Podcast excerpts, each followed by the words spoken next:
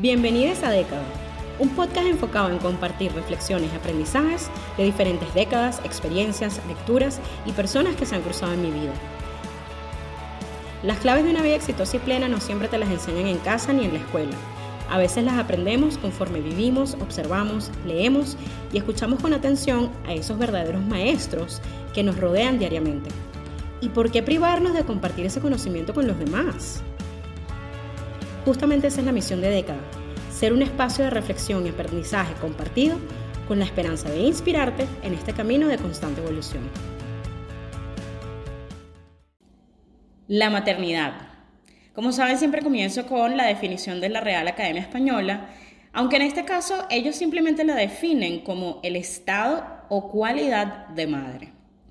Para mí eso sigue sin darme una claridad o respuesta a qué es la maternidad, por lo que me puse a buscar en otras páginas y encontré un poco más de detalle.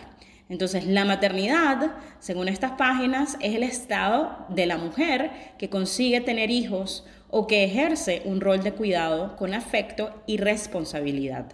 Esto incluye un vínculo biológico, psicológico o y espiritual. Si bien yo por el momento no soy madre, el tema de la maternidad me llama mucho la atención porque siento que, así como los otros temas que he tocado en este podcast, es uno de esos donde las personas no se atreven o son muy pocas aquellas que se atreven a hablar de verdad a calzón quitado. Y no me refiero solo al hecho de que nada ni nadie te enseña realmente o te prepara para ser madre eh, por muchos consejos o por muchas lecturas que tú hagas, sino que solemos romantizar la maternidad y ver solo el lado positivo de la experiencia que sin duda alguna, no quiero que se malinterprete lo que estoy hablando y lo que vamos a tratar en este episodio, sin duda alguna es una experiencia maravillosa, indescriptible, pero siempre de alguna manera se ocultan, se minimizan o incluso se maquillan los retos de la maternidad. Y precisamente como yo no tengo esa experiencia, en este episodio voy a contar con una invitada súper especial. Ella se llama Gabriela Parias y nosotras nos conocimos a través de nuestros empleos, ella estando en Colombia, yo estando en Nueva York, en el 2015. Además tengo el placer de haber compartido ya no solo dos empleos con ella en, lugares diferentes, física y también a nivel de empresas, sino de haber compartido incontables experiencias y viajes maravillosos con ella. Yo la describo como una colombiana alegre, divertidísima, honesta, leal, inteligente e hiperactiva. Quienes la conocemos la llamamos la party girl, o sea, las chicas de las fiestas, y es que es así en toda la regla. Gaby es un alma libre, de verdad. Y también es una esposa y madre dedicada y amorosa. Así que hoy los invito a escuchar esta conversación entre Gaby y yo, donde hablamos sin ningún romanticismo de algunas cosas que ella ha aprendido a lo largo de estos últimos tres o cuatro años sobre la maternidad. Primero que nada, bienvenida a este episodio. Eh, cuéntanos, ¿qué quieres? ¿Cómo te describirías? ¿Cómo quieres que la gente sepa quién es Gabriela Párez? ¿Quién eres, quién eres tú? Hola, Gwen, y hola a todo el mundo que está oyendo este podcast. Eh, bueno, para responder esa pregunta, es una gran pregunta porque puedo escribirme antes y después de Julieta. Si me hubieras preguntado eso hace tres años o tres años, nueve meses más, eh, te diría quién soy yo, con mi individualidad, Gabriela, colombiana, que vive en Brasil, que trabaja en marketing digital, eh, casada con José, una persona súper alegre, feliz y ya, se queda en mi individualidad. ¿Quién soy yo hoy, tres años después? Tres años, nueve meses después, soy Gabriela, madre de Julieta, colombiana que vive en Brasil. Pero principalmente hoy soy madre de Julieta, tengo un nuevo título en mi vida dado por esta pequeñita y por todas las personas que a nuestro alrededor me reconocen como la mamá de Julieta. Entonces, esa soy yo, eh, colombiana que vive en Brasil, ya cinco años, eh, intentando entender cómo es esta vida extranjera en un país que no es el mío, con una hija que le pertenece a este país, le pertenece también a Colombia. Esa soy yo. Me encanta, me encanta porque justo el tema de hoy tiene que ver precisamente con nuestra querida Julieta, ¿no? Que es el tema de la maternidad. Eh, entonces, bueno, Gaby y yo hemos hablado por, por varias, varias semanas de cómo, sobre todo para nosotras las mujeres, el tema de la maternidad se convierte en un romanticismo muy particular, ¿no? O sea, la mayoría de las personas allá afuera, incluso familiares, nos hablan de todo el aspecto hermoso y maravilloso que es ser madre o padre, pero hay muchas cosas que nadie nos comenta, ¿no? Creo que una de esas pocas que suelen decirnos es, ay, aprovecha de dormir bastante porque después que nazca ya no vas a dormir nada, ¿no? Pero hay muchísimas otras cosas detrás de la maternidad que, que nadie nos dice y ese es un poco el foco de la conversación hoy con Gaby, el poder quitarle un poco la venda y el romanticismo a la maternidad. Entonces, bueno, justo, digamos, hace tres años y nueve meses, cuando descubriste que estabas embarazada, cuéntame, que en ese proceso, en esa primera etapa ¿no? del embarazo, ¿cuáles son esas cosas que sí te dijeron y que, se, o sea, y que pudiste vivir, evidenciar? Pero ¿cuáles son otras que tú dices, me hubiese encantado saberlas, me hubiese encantado que alguien me las dijera, que algún libro escribiera al respecto? Eh, bueno, son muchas. O sea, yo creo que durante muchos años todo el mundo se ha centrado mucho en preparar a la mujer físicamente y externamente para recibir una nueva persona en su vida, para ser madre, para volverse madre y durante todo el embarazo y todo ese proceso es como uno se tiene que alimentar muy bien, cuidar muy bien, los ejercicios, fisioterapia, mejor dicho, mantener físicamente tú muy sana para darle, obviamente, toda esa fortaleza también al bebé que se está creando. Y también empieza a preparar cómo hacer el cuarto, qué ropa va a tener, cómo organizar la vida en función de esa personita que llegaba. Y esas dos cosas están perfectas porque uno se tiene que organizar, sí, físicamente y espacialmente, digámoslo así, con todas las necesidades. Pero falta organizarse mentalmente. Yo creo que es la parte que muchas veces las personas olvidan hablar de eso, porque precisamente es el tema de se romantiza la normalidad. La frase, nace, una, nace un bebé, nace una madre. Tú vas a saber ser madre apenas nazca tu bebé. Está todo por hecho, que van a hacer y ya va a ser todo perfecto. Van a hacer y voy a saber y ese amor va a desbordar y no va a necesitar nada más en este mundo, sino mi amor, mi esposo, la teta y yo.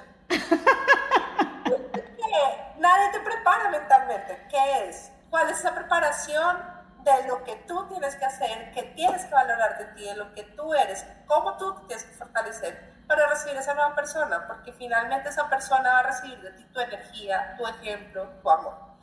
Eh, y es eso, nadie le dice a uno todas las cosas no tan chéveres que vienen con la maternidad eh, a las mujeres les cuesta mucho trabajo hablar que tienen todos sus retos porque nos sentimos juzgadas. Todo el mundo tiene el derecho de juzgar a la madre, todo el mundo tiene derecho de opinar sobre cómo es la maternidad, si está haciendo bien, si está haciendo mal, si está dando pecho, si no está dando, si la comida es de este... Y uno nace, uno nace como madre con una serie de como problemas, no problemas, pero como con miedos de enfrentar muchas cosas negativas porque uno cree que todo debería ser positivo. Entonces nadie lo prepara a uno mentalmente o es muy, por dicho, nadie le dice a uno que se tiene que preparar mentalmente para eso. Y creo que es el primer consejo que yo le daría a muchas madres es prepárate mentalmente para entender que no todo es color de rosa, que está bien sentirse mal que es sano sentirse mal, no hay que romantizar eso, no es que nace un bebé y todo termina siendo perfecto, no, al contrario, vienen muchos retos y sobre todo siento yo para esta generación de madres, como es nuestra generación donde tuvimos mucho tiempo para prepararnos como mujer, que logramos muchas cosas, que nuestras carreras están avanzando mucho, que estamos llegando a un momento en que hay una equidad hombre-mujer, como que no hay, no hay división de la madre está en la casa o la mujer está en la casa. Y llega un punto que llevamos años preparándose, cada vez es más el tiempo que una mujer demora en ser madre, o sea, llegando a los 40, pasando a los 40. Entonces es muy difícil si uno no se prepara mentalmente para decir, ok, lo que tú eres va a seguir siendo, solo que va a tener una pausa y tu vida va a cambiar.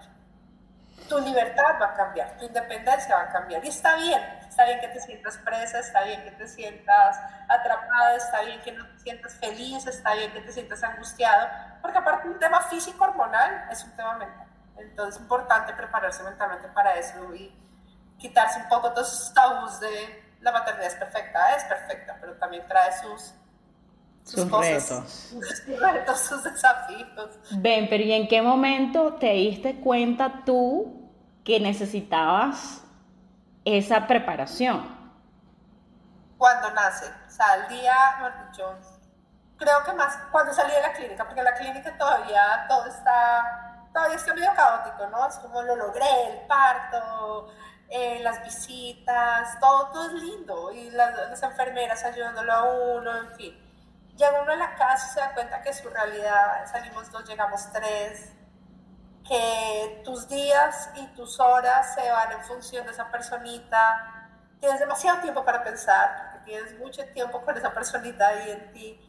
Eh, cuando tú, claro, cuando estaba uno embarazado, uno, la atención la tiene uno porque uno lleva al bebé, pero cuando nace, la atención es del bebé y está bien, porque el bebé necesita toda esa atención pero la mamá también necesita cuidarse y necesita, y hay momentos, a mí me costaba mucho, yo decía, ¿qué me pasó? O sea, ¿quién soy yo? No entendía si estaba feliz, si estaba triste, eh, o sea, y hay cosas que es normal, lo que pasa es que nadie le había dicho a uno que eso es normal, que era normal sentirse así, todo el mundo decía, ay, no, todo va a ser perfecto, va a ser lindo, qué lindo, qué felicidad, pero nadie me dijo, nadie fue tan sincero para decirme, no, mira, posiblemente no te vas a sentir tan bien ¿Vas a amar a Jessica? Sí, claro, la vas a amar. Pero tú, como tú, Gabriela, tu individualidad, tú no sabes saber qué vas a hacer tú. Ya después de esa primera semana que te das cuenta que necesitabas también como esa, bueno, ahora ya no tanto preparación, pero más quizás ayuda. ¿Qué hiciste? O sea, ¿dónde buscaste? ¿Qué hiciste para, para poder reconciliar esa Gaby que, llegó, que se fue con la Gaby que regresó del hospital? Empezar a hablar, empezar a normalizarlo, o sea, como decir cómo, cómo me estoy sintiendo, especialmente con José, con muchas amigas que habían sido mamás recientemente, o bueno, ya habían sido mamá, eh, para preguntar si era normal. Eh, leyendo, empecé a leer más como como para entender si eso que estaba sintiendo era, era normal, como esa angustia, esa, esa preocupación, como esa, era normal, y empezar a disfrutar más, como cargarme más de vivir el momento sin estresarme mucho en lo que iba a pasar. Eh, traté de frenar, o sea, y como blindarme a tantos posibles comentarios negativos o consejos no pedidos, como debería ser de una cosa o debería ser de otra forma entendí que esto era un tema de va a fluir entre Julieta, José y yo, vamos a entender cómo va a funcionar. Eh, tengo un mantra y es como uno no ve niños o adultos que todavía usen chupo, por ejemplo, chupeta, no veo adultos que usen pañal. Pensé como cada cosa a su ritmo, cada día trae su afán, eh, disfrutar con qué viene y entender que esa personita absorbe mi energía, absorbe mi energía positivamente, me refiero, como si yo estoy bien, ella está bien. Si yo estoy tranquila, ella está tranquila. Pero si yo hay días que no estoy bien, ella también no va a estar bien. Está todo bien. O sea, eso es normal. O sea, Julieta, así como yo, tiene sus días, así como José, como todos. Entonces, entender que todo se vuelve normal. Y está bien, no está bien. o sea, es como, eh, creo que como hacer las paces con eso un poco. Eh, otras cosas que me sirvió mucho es empezar a recuperar mis espacios, los míos. O sea, como eh, ¿Qué quería? Bueno, también es que cuando yo fui mamá llegó la pandemia, entonces no había mucho espacio para recuperar mis espacios. Eh, pero empezar a entender, por ejemplo, no sé, oír música, yo sola, en el cuarto, mientras Julieta estaba tomando, estaba lactando, yo sola, listo. Con mi música, con mis cosas ahí en mi espacio. Eh, empezar como a recuperar un poco como esas pequeñas cosas que eran mías, como que me pertenecían solo a mí. Y que te hacían feliz, ¿no? Que me hacían feliz me hacían sentir que yo soy alguien más adicional a esta máquina lechera. Soy alguien más adicional a esta persona que está aquí solo en función de Julieta. Es fácil decirlo ahora, pero es todo un proceso. Es un proceso que lleva hasta también tres años. Aún me cuesta tener mis espacios con José, salir a tomarme algo con José sin estar mortificando como, Dios mío, Julieta, bueno, se va a quedar sola con la niñera o con los abuelos, qué pena con la niñera, qué pena con los abuelos, pero pues, no, todo bien, o sea, como, es como poco a poco, pero es como ir recuperando esos espacios y pensamientos también. Ok, entonces ahora entremos ya en esta etapa de Julieta recién nacida, ¿no? Y hablemos como, como quien dice, ese primer año, yo creo que, que pues además van creciendo y van cambiando tanto eh, que, bueno, deben pasar mil y un cosas en ese primer año, pero es esa primera etapa de adaptación, ¿no? Y de readaptación, como decías, también a cada uno de ustedes volver a retomar espacios, gustos, etc. Ese primer año, empezando por la lactancia, ¿cuáles fueron los retos? ¿Cuáles fueron esas cosas que te hubiese gustado que te dijeran? Eh, bueno, sí, la lactancia definitivamente fue un gran reto. Pensé que era más sencillo. Sí, afortunadamente me fui para la lactancia sí me fui preparando antes. Eh, leía qué pasaba por la experiencia de mis amigas y ya me han dicho no es tan fácil, o sea, realmente no es sencillo. Eh, y creería que es como el tema uno al principio más doloroso y otro es el tema más complicado porque todo gira en torno a la lactancia, ¿no? Tus horarios, los horarios del bebé, en fin. Eh, pero se supera. Entonces, ponerse pequeñas metas, por ejemplo, este primer año, ¿qué hice yo? Entonces, yo me puse una meta, voy a lactar dos años, porque si no, desde el día uno me iba a enloquecer pensando que me faltaban 700 días de ese proceso. O sea, no, simplemente lo que yo hice fue un día a la vez. Voy a tratar de lograr a los tres meses. Listo, llegué a los tres meses de la lactancia. creo que logro hasta los cuatro, de los cuatro a los cinco. No, llego a los seis, a los seis empezó la alimentación complementaria Sé que ya la leche no es el alimento principal, pero pues es súper importante. Entonces continuemos y vamos en el flow. Yo soy una persona de ir mucho en el flow, como dejarme llevar, ver qué es lo que pasa y no, o sea, con ambición, pero no ponerme unas metas que me vayan a mortificar, sino simplemente un paso a la vez. Entonces seis meses, después llegué al año y así fui llegando hasta llegar casi a los dos años. Eh, sin saberlo, sin darme cuenta, fue cuando, oh, ok, cuando ya tomé la decisión, eh, otra cosa que me ayudó mucho, eh, creo que, o sea, ahí como que cambió mucho y es una parte también importante de la preparación, sobre todo el primer año, es tener rutinas. Yo era una persona sin rutina. Así como yo iba por el flow en el mundo también, o sea, sin horario, eh, la despertada, nunca ha sido muy buena y admiro a las personas que tienen la rutina súper clara, o sea, yo quiero ser así cuando sea grande, no lo logro, no lo he logrado todavía. Pero la maternidad me ayudó a empezar a tener rutinas, porque esa personita necesita rutinas, necesita rutina clara en el momento de dormirse, necesita rutinas de los horarios en que la personita come, eh, orden alrededor de todo lo que se hace, si vamos a comer, vamos a comer juntos, si vamos a desayunar, vamos a desayunar juntos. Empezar a tener rutinas porque ellos se alimentan de eso, o sea, emocionalmente esa es su estabilidad entendían también que hay paso a la flexibilidad. O sea, es importante tener rutinas, pero también así flexibilidad. O sea, creo que es directamente proporcional. Eh, creo que eso también es una parte importante de la preparación, cómo cambiar la rutina de la casa en función de esa persona. También me costó un montón, me costó muchísimo porque no tenía rutinas, como éramos libres, almas libres, jóvenes y libres. Eh, y empezar a tener rutinas, básicamente, pero ayuda, hay rutinas que nos funcionen a todos, rutinas que nos ayuden, que nos hagan felices, que nos den tranquilidad. En fin, eso es... ¿Y cuáles son algunas de esas rutinas? Eh, la hora de dormir, por ejemplo, no tiene, mi rutina no es que tiene que ser a las 9, a las 9 todo el mundo dormido, no, bueno, pero sí hay un proceso claro, lavada de dientes, eh, la pijama, vamos a rezar, eh, vamos a hablar de lo que más nos gustó del día, nos acostamos y ya. Porque la flexibilidad está, pues bueno, no nos acostamos hoy en la cama de Julieta, nos acostamos en la cama de los papás, puede que hoy no está siendo fácil dormir, pues vamos a dar una vuelta en el carro que se duerma, vamos, puede que estemos en la casa de un amigo y más viviendo nosotros aquí, pues ante unos amigos, pues bueno, intentamos que Julieta igual trate de dormirse temprano, pero pues en otro espacio. duramos mucho tiempo viviendo en Colombia por causa, por, por causa de la pandemia, entonces también era, o sea, básicamente la vida nos llevó a que sí tenemos que tener rutinas, pero adaptadas ante cualquier situación. Entonces, si estábamos en Colombia, pues la rutina se adaptaba a la casa de la abuela materna. Si estábamos en la casa abuela paterna, pues teníamos que adaptarnos a la rutina.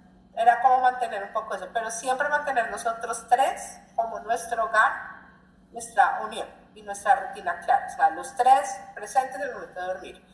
Los tres presentes en el momento de la despertada para que ella se arregle, ese tipo de cosas. O sea, como mantener, independiente del ruido que haya alrededor, del caos de alrededor, nosotros tres como nuestra rutina y nuestra estabilidad.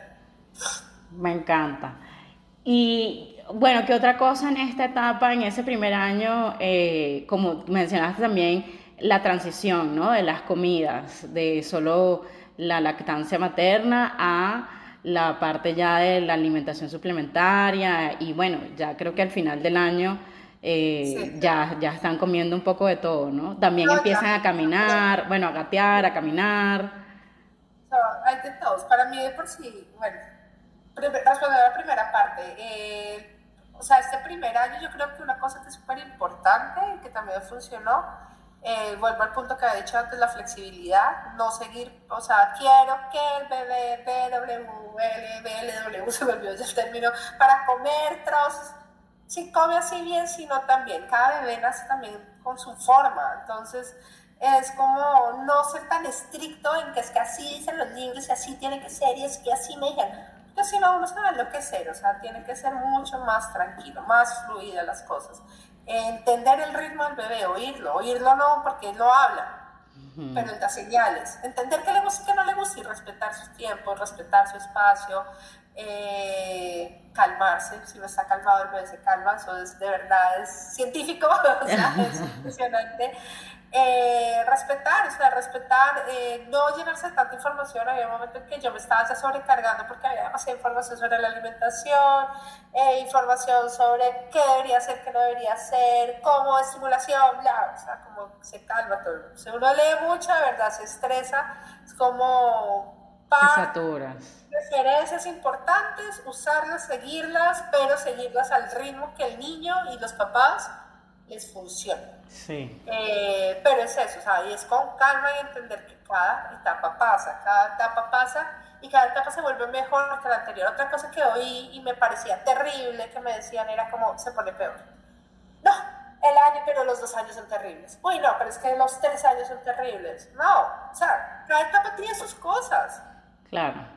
No son terribles, o sea, no son fáciles, clarísimamente, niños grandes, problemas grandes, como dicen, es verdad eh, pero no son terribles. Cada etapa viene con sus cosas. Es como vamos a disfrutarnos relajarnos, disfrutarnos esto, entender. Llegando al año empiezan a caminar. Para mí eso fue súper desafiador porque todo era un peligro de muerte. O sea, podía matar a la niña. Todo era súper peligroso. Salir a la calle era como, Dios mío, el parque se va a estrellar contra un árbol, contra el pasto, ya, pero tengo que preguntar, ¿tú tenías, o sea, esa es Gabriela, la, la mamá de Julieta, o Gabriela antes de ser mamá de Julieta también como sufría de esos miedos de que, ay, cuidado señora, la van a atropellar o algo así? De hecho, esa es Gabriela, la mamá de Julieta. Yo antes pensé que iba a ser más asustada. yo pensé que me iba a dar más nervios todo. O sea, yo pensé que, que, no iba a poder. O sea, realmente yo antes de ser mamá, yo decía, Dios mío, ¿cómo hacen con los niños? ¿Cómo salen a la calle con los niños? Con el mundo tan difícil que está. Yo era mega asustada por todo. Eh, y ahora me volví más tranquila porque si yo le transmito las angustias y miedos, claro la niña no hace nada. Claro. Entonces, básicamente me tocó ser, pero, claro, me volví más observadora de miedos que yo no tenía y empezar a entender cómo los afronto. Entonces, cuando está en el parque, en el mar, en la playa, cosas que a mí naturalmente me darían miedo, porque yo soy como, no, ya, la ola, se la dejo al papá. El papá es más tranquilo, el papá es más flexible, el papá sabrá que hacer. Y mamá también es papá. Y eso es importantísimo. O sea, la mamá no tiene la responsabilidad 100%. Y tampoco es que sea la persona que más ama a esa personita. Los dos aman por igual. O sea, hay que empezar a entender eso. Y los dos tienen el mismo grado de amor, responsabilidad, cuidado a su forma, cada uno a su forma, pero es importante. Entonces es importante, no es que con la mamá siempre va a estar bien, con el papá no. El papá sabrá cómo hace su forma, pero el bebé va a estar bien. Y es respetar esas individualidades también. Justo, o sea, yo creo que la clave de lo que has dicho de esta segunda etapa ya es eh, conocerse uno mismo y además de eso, buscar la manera de manejar correctamente las emociones. ¿Qué sientes que te ayudó a ti a, bueno, a conocerte en esta nueva etapa y a manejar mejor esas emociones? Creo que dices, bueno, el, el, la alianza ¿no? Y, y, el respeto a la igualdad, en este caso con tu esposo, lo escucho como un elemento fundamental, pero ¿qué, otra cosa, qué otras cosas te ayudaron en ese proceso? Eh, creo que oírme a mí misma, o sea, como yo hablo mucho conmigo misma y como que trato de poner todo en perspectiva como también desde afuera, no o sea, como no dejarme llevar mucho por la emoción, obviamente esto es difícil porque no, no siempre se logra, o sea, eh, pero como que ser un poco más práctica en mi cabeza, oír las señales de uno mismo, como ver en qué momento no me siento tan cómoda con algo que estaba pasando, entender por qué no me estoy sintiendo tan cómoda y como organizar mentalmente. Hablarlo mucho con José, eh, hablarlo con las amigas, es importante hablarlo con las amigas. Siento que hablarlo con amigas que logren también tener un nivel de sinceridad importante y no con esas amigas que dicen, ay no, es lo mejor que me ha pasado, es que ser mamá es lo mejor, es que mis príncipes, mis príncipes, mis niños, mis niños. Ay, no, porque si no, tú no quieres ser esa mamá y te está costando, pues no te alimentes de cosas que no te van a ayudar acércate a personas que tú sabes que te van a ayudar a expresar lo mismo, ver, no sé, como eso es importante. Como... Súper. Ahora, la, bueno, ya la etapa más reciente, que es una personita, pero que ahora es completamente independiente, que además se sabe expresar, eh, y que bueno, que, que realmente eh, ahora sí que yo diría el rol de los padres empieza a ser más de educadores que necesariamente, como decías antes, solo proveedores o solo los guardianes, ¿no? O sea, ahora empieza como más también esa etapa de educación. Eh, ¿cómo, ¿Cómo describirías esa etapa? ¿Cómo, ¿Qué dirías que son, cuáles son esas cosas que aprendiste en esta, en esta nueva etapa y que, o que te han costado en esta nueva etapa? Entonces, ¿qué he aprendido? Que he aprendido que mi ejemplo es todo. El ejemplo de José es todo, o sea, como educadores, porque ahora sí, de verdad, o sea, obviamente siempre se va como desde el día cero, porque esas personas se van alimentando a lo que ven cada día, pero más ahora que ya entienden más, entonces el ejemplo es súper importante. Entonces, como yo quiero que ella resuelva los problemas? Pues de la forma en que yo, mejor dicho, yo tengo que dar el ejemplo de cómo me gustaría que esa personita resolviera los problemas. Entonces, eh, entender que es una persona, pero que también hay que, o sea, ya empezarles a hablar, no duro, pero sí con claridad, o sea, como hay consecuencias, o sea, si tú haces esto va a pasar lo siguiente, o sea, como entender que está bien que te lleven al límite, o sea, está bien explotar, o sea, ese es otro, o sea, entonces no, tú tienes que hablarle al niño de tú a tú y acercarte, el momento es que explota, o sea, es normal, o sea, no todo puede ser como, vamos a negociar, no, y no, van, o sea, ellos también lo están probando a uno, ellos también están aprendiendo a vivir, entonces como está bien explotar, pero así como explotas, ¿cómo te calmas?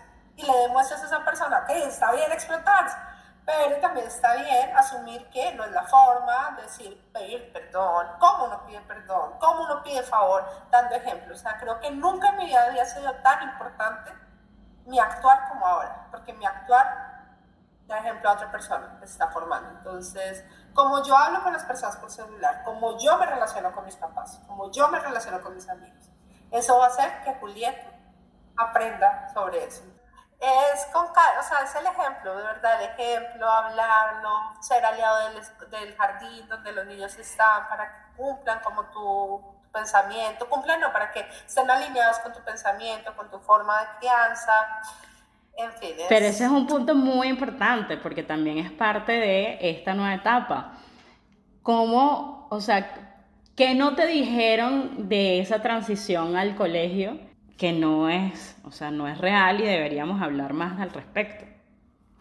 Bueno, yo creo que va a ser al contrario, porque de hecho habían dicho como, ay no, es una tristeza, se van los niños al jardín, Dios mío, pobrecitos, del, pobrecito la mamá, pobrecito el papá, que se les van los niños al jardín. No, lo mejor, o sea, como, como, está, obviamente la primera semana es muy dura, los primeros días porque uno, o sea, uno acostumbrado a esa personita, uy, es muy difícil, soltar es muy difícil pero es muy gratificante.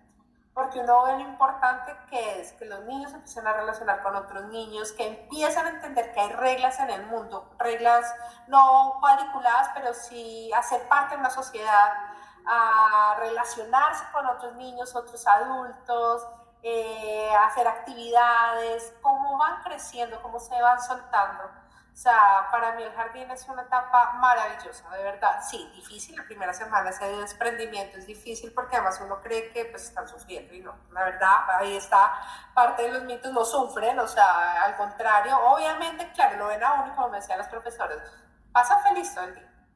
Te ven cuando tú llegas, yo me acuerdo que yo llegaba y Julieta hacía como si estuviera llorando, estuve llorando todo el día, y es como, Ay, no cuando mediodía, Julián. Estabas feliz, lo vi en las fotos, vi los videos que me mostraron. Entonces, como, pero pues ellos saben, ellos saben, le, dan a uno en el talón de. Gaby, yo siento que todo lo que nos has regalado hoy son, bueno, perlas valiosísimas. Eh, me encanta haber tenido esta conversación tan honesta y sincera y abierta. Y confieso que yo que te conozco desde hace un rato eh, y que tuve la, hermosa oportunidad de verte en persona eh, ejerciendo ese rol nuevo, porque yo te dejé siendo esa, esa soltera y cuando te volví a ver, eh, bueno, esa soltera no, esa, esa, esa mujer casada, pero independientes, ¿no? O sea, sin, sin hijos. Y, y luego te volví a ver ya siendo madre, padre eh, también a, tu esposo. Y tengo que decírtelo, has crecido, bueno, es impresionante, de verdad. Eh, mi admiración por ti, por ustedes, simplemente crece cada día y por eso te agradezco infinitamente que hayas sido mi compañera en esta conversación. Gracias. Gracias por estos espacios para que de verdad más todas las mujeres podamos hablar de las cosas que de nuestra vida, de las cosas que necesitamos, que alguien nos diga, que necesitamos decir y que necesitamos hablar. Sin duda la maternidad es un sentimiento y una experiencia indescriptible que no tiene precio. Sin embargo, también es una de las responsabilidades más impactantes y quizás más pesadas de la vida. Si bien hay personas que deciden no tener descendencia, también es importante que quienes decidan hacerlo tengan una imagen más realista de lo que la maternidad y la paternidad significan. De ahí la importancia de tener conversaciones como la que tuve hoy con Gaby. Y que muchas más mujeres que ya son madres, pero también aquellas que están buscando serlo o que tienen planificado en algún momento de su vida serlo, compartamos esta información y hablemos abiertamente para que así ayudemos también a eliminar ese romanticismo que hay alrededor de esta faceta de la vida. Así que para resumir y para cerrar este episodio, les dejo las cosas con las que yo me quedo y que yo guardo de esta conversación. Hay que prepararse mental y psicológicamente, no solo durante el embarazo, sino después del parto. Hay que evitar abrumarse con toda la información que recibes o que lees. Hay que ser flexible, no solo contigo, sino también con todos y con todo. Hay que escuchar a tu cuerpo y hay que también observar y ser muy atento a las emociones y gestos del o de la bebé. Hay que compartir la responsabilidad de forma equitativa con tu pareja. Hay que entender que hay una conexión y una herencia energética y emocional directa, tanto tuya como de tu pareja, con ese bebé. Hay que respetar la individualidad de cada persona y hay que aceptar dentro de ese respeto a esa individualidad que las formas de cada uno son completamente únicas y que no pueden ser medidas sobre la base de las expectativas personales. Recuerda seguirme en Instagram y TikTok como arroba coach Wendy Bolívar para más información sobre coaching, nuevos episodios de este podcast, mi blog Vía Alterna y próximos eventos, cursos y mucho más. Gracias por haber escuchado y si te gustó, recuerda compartirlo con otras personas que se puedan beneficiar de este contenido. Hasta la próxima.